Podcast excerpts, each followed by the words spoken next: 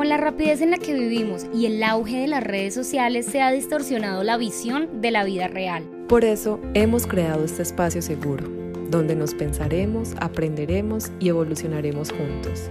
Contigo compartiremos nuestras experiencias, pensamientos y temas de interés con invitados especiales. Esto es Entre mi amiga y yo, el podcast de Tania y Leila.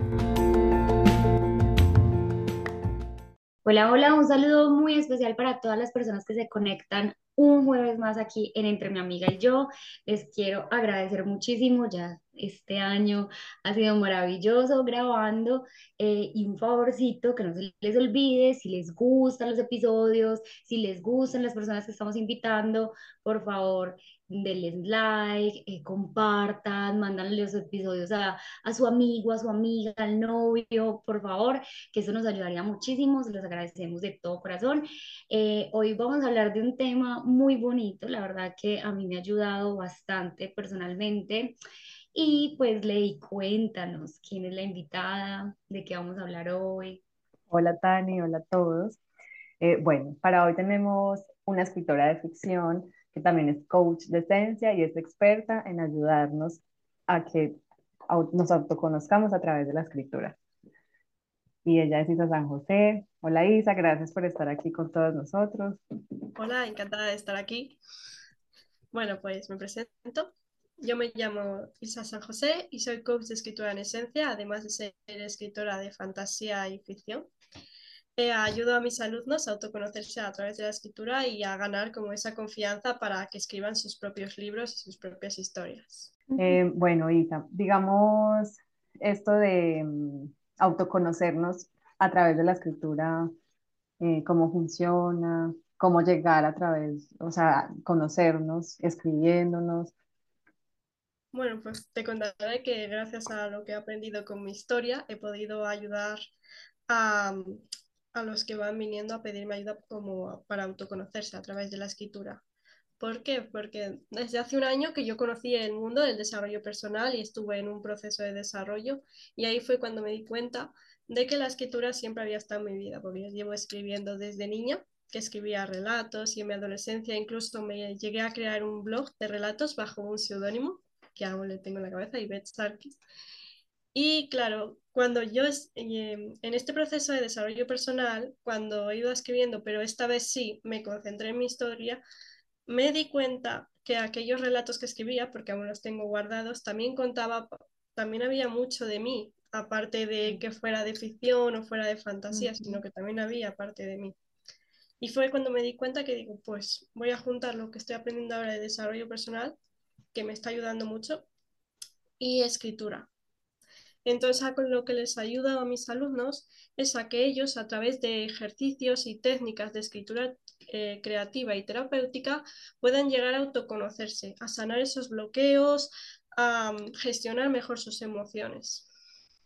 Y que así ellos vayan viendo qué es lo que en realidad quieren en la vida, qué, qué objetivos quieren obtener, a qué destino quieren llegar, por así decirlo, en su vida. Y gracias a la escritura, pues ellos les van viendo como con claridad lo que ellos quieren conseguir. ¿Y ¿Qué herramientas ah, tiene la escritura terapéutica? O sea, simplemente escribe como te salga o tienen algunas pautas. Mm, hay varias técnicas, por ejemplo, hay una que se llama escritura automática, que es durante mm, un tiempo que tú, que tú te enfoques en, ese, en la escritura tú vas escribiendo todo lo que tú sientas, tus pensamientos, tus emociones, lo vas escribiendo directamente y luego lo relees y ves qué es lo que estabas pensando en ese momento y todo eso. Luego también hay diversas técnicas, diversos ejercicios que podemos jugar con escritura creativa. Por ejemplo, un suceso que estás pasando a lo mejor que es muy doloroso para ti o que estás como incómodo, que estás triste, que tienes miedo y no sabes cómo solventarlo. Un ejercicio que les doy yo mucho y que es muy recomendable es que plasmen ese, ese mm, evento en la escritura y lo pueden hacer de dos formas, para que te dé distintas perspectivas también. Una que lo hagas como si tú fueras el narrador de esa historia y ese fuera un personaje para que te dé un punto de vista de observador y otra que hagas otra vez esa misma escena, pero siendo el protagonista de la historia. y que ese protagonista vaya teniendo como sus opciones y cómo lo va desarrollando el protagonista. Esto también te da como diferentes visiones de esa situación, ya no solo lo ves desde tu perspectiva, sino que vas a tener más y eso también te va a ir ayudando a ir gestionando emociones, a ir gestionando esos bloqueos, esas situaciones de nuestro día a día que nos pueden ocurrir.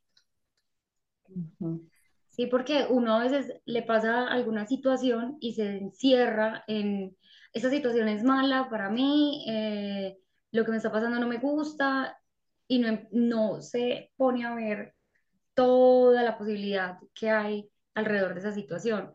Y el hecho de uno escribir como tercera persona, narrando la historia de lo que me está pasando, me desliga de la situación y me hace pensar más, más a ver, qué, qué herramientas tengo para salir de esta situación, cómo puedo mejorarla. Me parece una herramienta muy útil. Claro, es lo que tú has dicho, que hay muchas personas que no conocen esta técnica porque de escritura creativa casi no se enseña de niños en tal. Se enseña a lo mejor un poco tal, pero luego llega el método de escritura por dictado, que tienes que escribirlo tal como te dicen de manera perfecta, que está bien para aprender a escribir, pero también tienen que tener como esa parte de escritura creativa, de que escriban lo que están sintiendo, igual que cuando aprendes a dibujar y te sales de la línea, que aprendan lo que están sintiendo tal, aunque lo escriban mal o con faltas, ir viendo qué hay dentro de ese niño que está sintiendo y el niño también va a ver cómo va creando esas historias. ¿Cómo dar ese primer paso? Porque digamos, como decía Tani, una vez se encierra en sus pensamientos, en sus emociones y no es bueno hablando, pero tampoco se ha tomado como eh, la tarea de pronto de escribirlo. Entonces, ¿cómo, ¿cómo invitar a la gente a que tome ese paso de, ok, no quiero hablar con nadie, pero quizá me desahogo escribiendo? Pues sí, porque al final la escritura también es una forma de expresar esa emoción y de echarla para afuera. O sea, literal que cuando lo escribes es como, ya te has deshecho de ella, como si de verdad lo estuvieras verbalizando. Al final el cerebro eh, no distingue tanto entre realidad y ficción. Y muchas veces no os ha pasado que a veces vais a vivir una situación, una presentación, os ponéis nerviosos y estáis imaginando el evento de que va a salir mal, no sé qué, y cuando llegas allí ya estás nervioso como si ya lo hubieses vivido, porque al final en tu mente ya lo has vivido. Ya pasa. Pues aquí es un poco, aquí es un poco igual. Tú cuando expresas en escrito, es como si ya lo estuvieses soltando porque ya lo estás viviendo, como si se lo estuvieras contando a alguien. Entonces al final te sirve también un poco como auto-coaching. ¿Cómo empezar? Lo primero, no tener expectativas en cuanto eh, hay gente a lo mejor que se autocensura a la hora de escribir o que dice yo no puedo porque se me da mal, tal. No hace falta ser escritor para empezar a hacer este tipo de escritura terapéutica. Tener a lo mejor una libreta, un diario en el que dediques, aunque sea cinco minutos al día para empezar y crear este pequeño hábito y contar a lo mejor lo que te ha sucedido en el día. Solo con contar eso ya es como estás sacando eso de ti. Bueno, y para las personas que quieren empezar a escribir, ¿qué invitación eh, tienes? O escribir un poco más profesional. Sí, no solo como desahogarse, sino como, ay, quiero, no sé, ser como J.K. Rowling o algo así. Vale, pues lo que les recomendaría es Coge una libreta, un diario, lo que quieras, que incluso con una libreta que tengas pequeñita. Dedicarte ese tiempo en el que tengas libre, a lo mejor antes de irte a dormir incluso, o después de levantarte tienes 5 o 10 minutos. Puedes ponerte también lo que hago yo, a lo mejor ponerte una música relajante o prepararte tu té favorito, crear como un contexto para decirle a tu mente, este es el momento en el que voy a dedicarlo a mí, a escribir y empezar a lo mejor, si por ejemplo, porque hay muchos escritores que nos pasa que cuando tenemos la hoja en blanco se puede bloquear uno porque dices, o el síndrome del impostor, por ejemplo. Pero lo que tienes que hacer es crear ese contexto y decir, vale, ¿qué he hecho en el día de hoy para contarle al diario? Y lo cuentas. Y lo, es que lo empiezas a escribir poco a poco y ya vas a ir viendo que a medida que vas cogiendo este hábito vas a ir soltando más cosas. Entonces, a lo mejor el primer día solo has escrito dos líneas porque no se te ocurre más, porque sí que es verdad que al principio es como, bueno, mi vida no es tan interesante o tal, pero em, vas a ir viendo que cada vez vas a escribir más, es porque en la vida, desde que nos levantamos hasta que nos vamos a la cama, hacemos muchas cosas. Lo que pasa es que a veces con la rutina decimos, no he hecho nada esta semana o tal, pero vas viendo em, una forma también de ver es una forma también de ver tus progresos tus avances, a lo mejor los objetivos, todo lo que vas a ser más consciente de lo que has ido haciendo a lo largo del tiempo. Es en tal que tú, si, si por ejemplo, empiezas con el hábito de la escritura poco a poco, como he dicho, y pasa un mes o dos meses. El día que vayas a volver a releer eso, vas a ver todo lo que has hecho, todas las hojas que has escrito y todo lo que has ido haciendo en tu vida, que eso es lo que más me, me ayudó a mí, el ser consciente de todo lo que estaba avanzando, de todo lo que estaba haciendo. Y de ahí, digamos, se podría sacar o sea, empezar por uno mismo y luego ya empezar como a sacar personajes de ficción, bueno, sí, no sé, escritura un poco más, más, más imaginativa, sí. Sí, de todas maneras, cuando estás en el hábito de la escritura, cuando ya empiezas un poco más a adquirir el hábito, también puedes ir jugando con tu propia historia, sentada a lo mejor una situación que hayas vivido se lo das a un personaje inventado. O tal, porque yo eso también lo enseño en mi club de escritura, de que puedes ir jugando y a medida de que ya tienes ese hábito y tú ya digas, empiezas a querer, ah, pues quiero empezar a escribir mis propios relatos, porque al principio a lo mejor quieres empezar por algo más pequeño o quieres empezar a una novela, pero, pero ya si tienes ya el hábito de la escritura, ya puedes empezar a jugar. Si ya sabes jugar con tu historia, vas a querer empezar. Va a ser más fácil para ti jugar con personajes, jugar con, con sitios, con los lugares, con los universos, etc y jugar con las tramas también. Yo, yo opino, pues yo no sé, yo no he escrito mucho así como de personajes y nada, yo la verdad la escritura la he usado mucho en poemas para desahogarme y escribir como para autoconocimiento, pero siento que también ayuda mucho si alguien quiere escribir historias y crear personajes, funciona mucho el estar pendiente del entorno, de sentarse en un lugar y simplemente observar porque eso me ayudaba mucho como actriz para crear personajes. Entonces es lo mismo, solo que escribo, solo que escribiendo. Entonces es como mirar qué entorno tengo, eh, cómo se comporta la gente, de qué habla. Eh, igual también historias que una amiga le cuenta a uno, no, mira qué me pasó esto, ta, ta, ta. Es como, ah, esto lo puedo, no toda la historia completa, sino partes de, de, lo que me contó, ah, esto me puede ayudar, qué le pasó a este personaje, y así, eso ayuda también mucho como a abrir un poco la mente y en realidad que la realidad que uno está viviendo le aporta mucho esa, esa parte como humana y real, valga la redundancia, a una historia ficticia, entre comillas. Al final, si te das cuenta, cuando lees una historia, también estás leyendo parte del mundo interno del escritor o de la escritora porque ya sea ficción o sea a lo mejor su autobiografía, al final también tiene partes de ella, incluso yo me di cuenta de eso que tenía partes mías, tanto a lo mejor en algún personaje o en la forma en la que ve ese mundo de fantasía, etc. Muchos, muchos escritores, muchos actores, directores de cine también, un, no se pueden desligar de lo que son, es que es muy difícil, uno, uno también, digamos yo como actriz, cuando interpreto personajes, los interpreto de las cosas a través de las cosas que he vivido. O sea, no puedo, aunque uno se quiera transformar en otro y uno lo logre, siempre va a haber algo ahí, hay una esencia, hay algo ahí de uno mismo. Así, así es con todo, con la escritura, pues como que lo veo ya así. Claro, pero eso es lo bonito, porque al final, incluso aunque dos escritores escriban una historia que a lo mejor parte de una misma idea, no va a ser la misma, porque cada uno lo va a ver desde su esencia, desde sus emociones, desde lo que ha vivido y es como muy bonito. Haremos una breve pausa para recordarte que compartiendo este episodio y dándonos tu opinión, nos ayudas a crecer y seguir brindándote contenido de valor. Gracias y sigue disfrutando de este maravilloso capítulo. Bueno, Isa, digamos, eh, ¿cómo sería el proceso para escribir el libro? Bueno, ya sabemos que contar, digamos, lo que sentimos y tal, pero ¿cuál sería el siguiente paso para llegar, digamos, a, la publicación?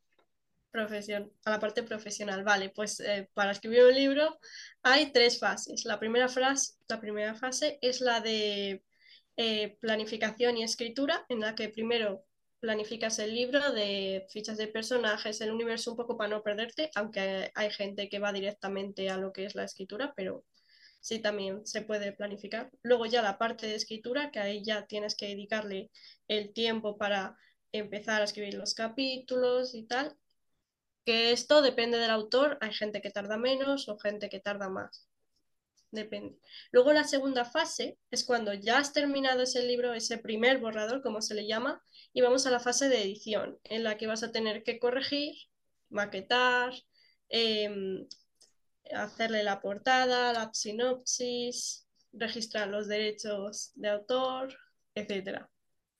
Y bueno, y luego está la parte de publicación, que aquí hay tres tipos de publicación, que está la de la tradicional, en la que tú mandas ese manuscrito a, varias editoriales y ellos, si ven que tu obra les gusta, pues apuestan por ti y ellos se, encargan de todo, es tal, no tienes que pagar nada. En este caso, por ejemplo, el segundo paso de edición no lo tendrías que hacer porque ya te lo hacen ellos. Luego está la de coedición, que aquí son hay varias editoriales que, se, que lo que hacen es que apuestan por tu obra y ellos pagan un 50% de, de, de, los servicios de que hay que hacer la obra, de maquetación, corrección, etc. Y luego la otra parte lo corre el autor. Y luego por último está la autopublicación, que es que nosotros apostamos por nosotros mismos y lo publicamos. Ya sea por una, por una editorial de autopublicación, porque nosotros busquemos una imprenta y busquemos los servicios para hacerlo, etc aunque ahora mismo también existen bastantes em, páginas o, plataformas en las que sí que te permite eh, la forma de autopublicación de manera mucho más fácil. Como por ejemplo la que, la que muchos, muchos escritores conocen, la de Amazon KDP, que ahí lo que haces es subir el libro ya maquetado, porque ya tenías que hacer la maquetación, la, la portada, sinopsis y todo lo demás y lo publicas ahí, ellos te aceptan, si ven que no es copiado ni nada, te lo aceptan y lo publican allí. Lo que hacen, lo que tienen ellos es una distribución bajo demanda, que significa que cada vez que alguien compre el libro en Amazon, tú, eh, les llega a su casa sin que tú tengas que hacer nada.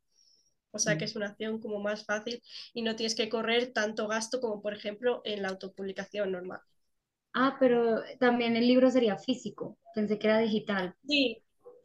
Sí, en Amazon KDP ahora te permite tanto en físico como en digital. Mm. Y luego en las editoriales y lo demás ahora también. Ahora casi todos tienen la opción de físico y digital. Ay, súper interesante. Eh, Isa, ¿tú cuántos libros has, has escrito y dónde los podemos encontrar? Vale, pues publicados como tal tengo eh, tres antologías que, en las que participo junto a varios autores. Una que está en LETQ, que se llama Antología Pimientas, que era para una asociación, que ahí tengo uno de mis relatos. Después tengo en Amazon KDP, tengo dos, dos antologías junto a varios autores, que uno es Divino San Valentín y Constelación Literaria, que ahí son más de fantasía. Y luego, por último, en 2021 terminé mi primer libro, escribí mi primera novela de fantasía que va a ser publicada también en Amazon KDP, pero en 2023. Súper. Eh, y otra pregunta, mm, ¿cómo escribir en grupo? Ahora que lo nombras, que como que varios autores, ¿cómo digamos eh, compaginar con la otra persona o con las otras personas si son varias? Por ejemplo, en las antologías que hicimos nosotros, que éramos varios blogueros que también han escrito varios libros y tal.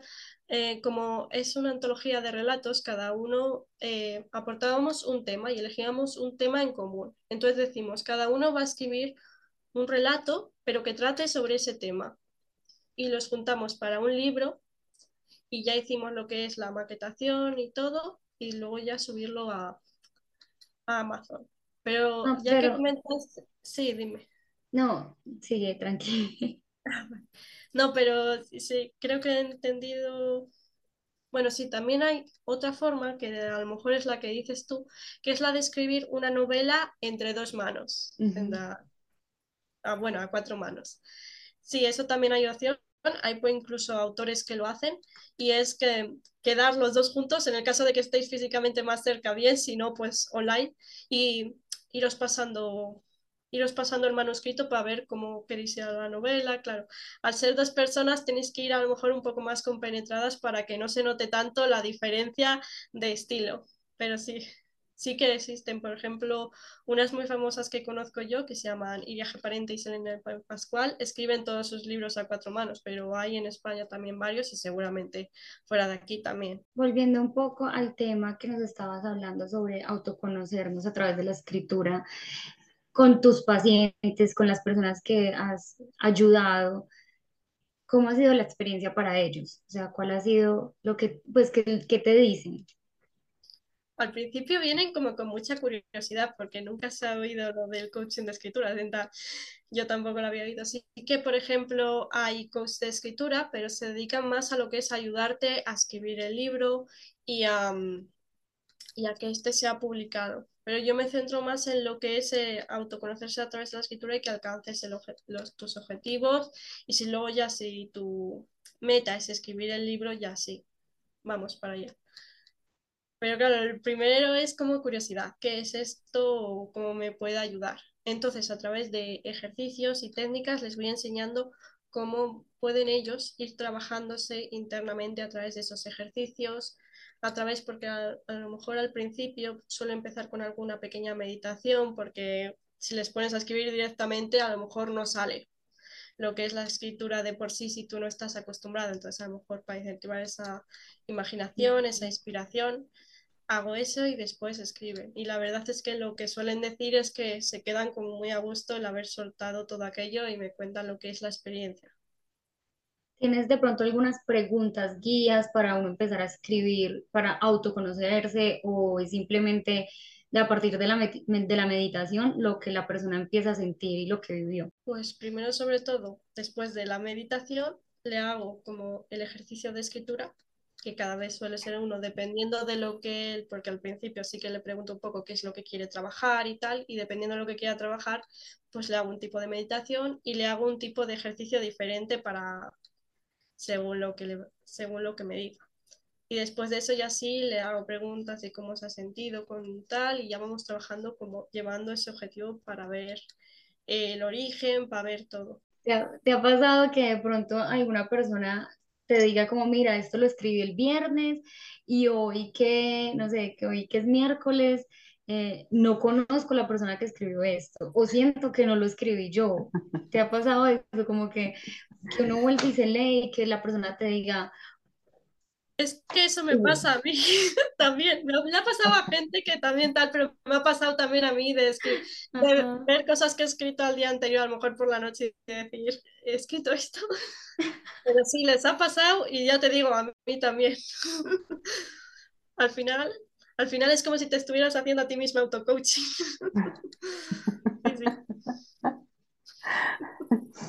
Eh, ah, en las redes sociales tuyas vi esto del plan ADA. ¿Puedes hablarnos un poco sobre eso? Vale, es un, es un método que he creado que va a salir también en 2023 en el que voy a ayudar a futuros escritores a conseguir esa autoconfianza, a duplicar su autoconfianza para, para escribir su primer libro. O sea, que es una, una sorpresa. Sí, pero está bien porque ya la tengo puesta ahí, pero porque ya va a ser una realidad en 2023, entonces.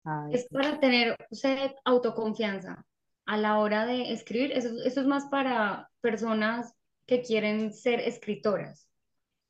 Ese plan A. Exactamente. Ah, pero a lo mejor, que, vamos, que escriban o tal, pero a lo mejor no tengan el hábito o no se atrevan a dar ese paso porque no se crean como escritores. Mm, sí, porque por ejemplo, en mi caso, yo siempre, siempre desde pequeña, mi, mi, mi, tía, mi mamá me dicen que yo andaba con una agendita debajo del brazo así y que siempre escribía, pues claramente pequeña no sabía escribir, escribía así como mamarrachos y que yo siempre leía, yo escribí esto y tal cosa, así, entonces como que siempre eh, he estado cerca de la escritura y me encanta, me fluye cuando me ponían a hacer ensayos en, las, en el colegio, me fluía, me encanta pero es verdad que he sentido a veces ese miedo, ese temor de voy a escribir y voy a ser escritora. Como que sí le falta a uno la confianza y creérselo de, sí puedo. Claro, claro. Cuando piensas en el escritor, ¿qué imagen te viene? A lo mejor de alguien que vende un montón de libros o que tiene un montón de éxito, pero claro, esos también tienen como su propio proceso. Han empezado también a escribir a lo mejor desde que eran niños, tal, y al principio tampoco creían en ellos mismos. Así que cada uno tenemos como nuestra parte del proceso y es lo que hay que ir trabajando para conseguir publicar el libro, empezar a darte a conocer a tu comunidad de lectores, etcétera. Sí, es que no es fácil, si no es fácil, em, pues no es fácil empezar, o sea, no es fácil empezar, lo que sea que uno va a empezar, no es fácil. Y más cuando uno se va a, a mostrar vulnerable, porque como ya lo hablamos, la escritura es algo muy, muy íntimo, porque son tus pensamientos, es como ves el mundo, aunque sea ficción, aunque sea, sí, algo irreal, a la final es lo, lo que estás pensando tú, cómo ves el mundo. Entonces, de verdad, mostrarse 100% vulnerable y eso no es fácil. Esa es otra de las cosas por las que también da un poco de miedo ser escritora al principio, porque claro, aunque no lo sepas, dices, es como están viviendo algo mío y si no les gusta tal, es como, Uf". pero sí, pero eso se va trabajando por eso, cuando trabajas también tu interior, vas a ver que también vas a quererlo mostrar al mundo, entonces ya no vas a tener tanto miedo a publicar ese libro, a que los demás empiecen a leerlo. Y que al final, pues, hay, no a todo el mundo le tiene que gustar tampoco. O sea, también uno se tiene que quitar ese peso de ahí. Total, total. Así como, así como con, cuando empezamos con el podcast, que también hubo un momento en que sentimos temor de, ay, no, ¿qué van a pensar? ¿Será que digo eso? ¿Será que no? Y, y si me equivoco.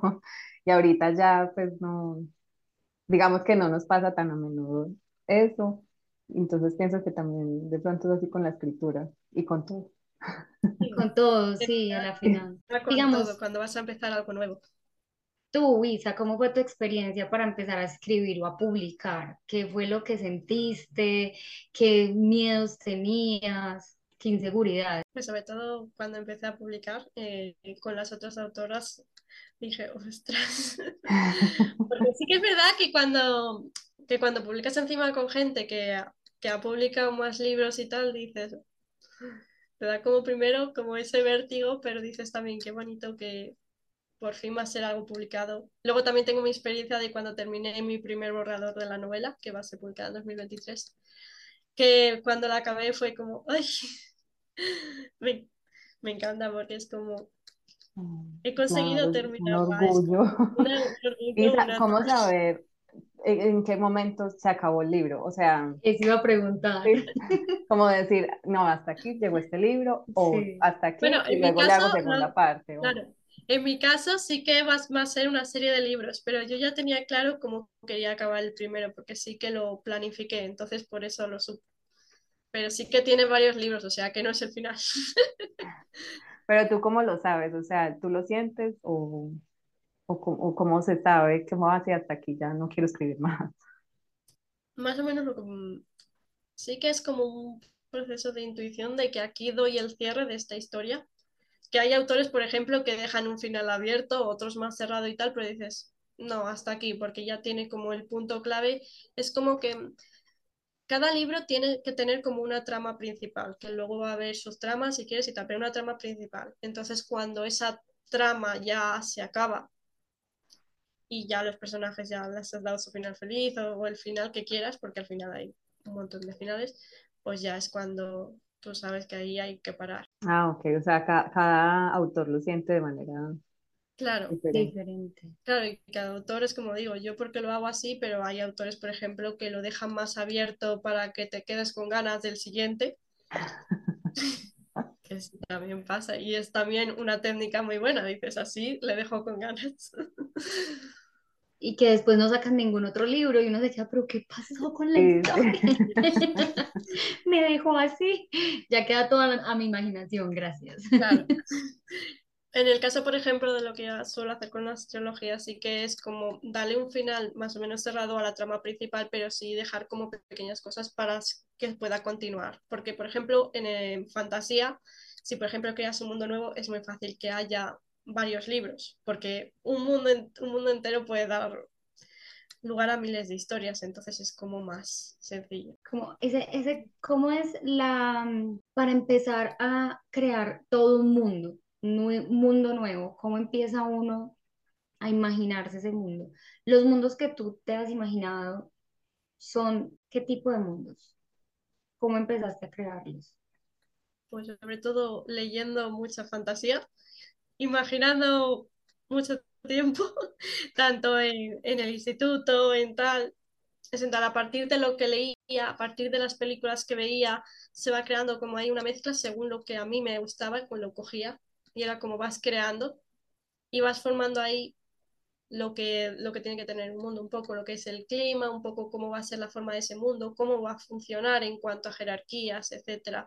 Entonces aquí existe una cosa para los escritores que se llama el world building, en el que es como una ficha del mundo que tú creas y vas contando un poco cómo el funcionamiento de ese mundo, tanto la política, eh, si quieren alguna deidad, tal, etcétera. Y tú vas creando eso, es que eso a lo mejor hay muchas cosas que no van a venir en el primer libro o en algún libro, pero más o menos para que tú seas consciente a la hora de escribir. Es igual que con los personajes, porque sí que es verdad que a veces cuando escribes de noche y tal, dices, ay, no me acuerdo de este personaje secundario de qué color tenía los ojos. Y yo me hago fichas para. porque pasa, ¿eh? Y a muchos autores también. Sí, sí, he visto entrevistas de, de, de escritores que le preguntan sobre un libro X que escribieron millones de años atrás y dicen, no, pero es que yo no me acuerdo qué fue lo que escribí, porque eso fue hace mucho tiempo.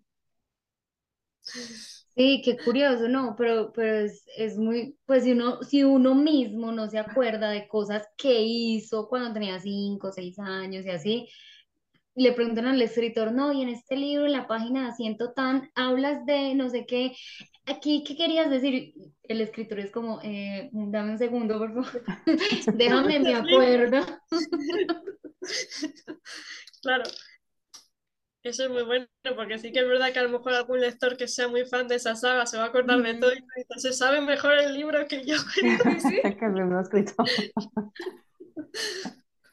Sí, Ay, Isa, qué linda, muchas gracias. De nada, vosotras por invitarme a vuestro podcast.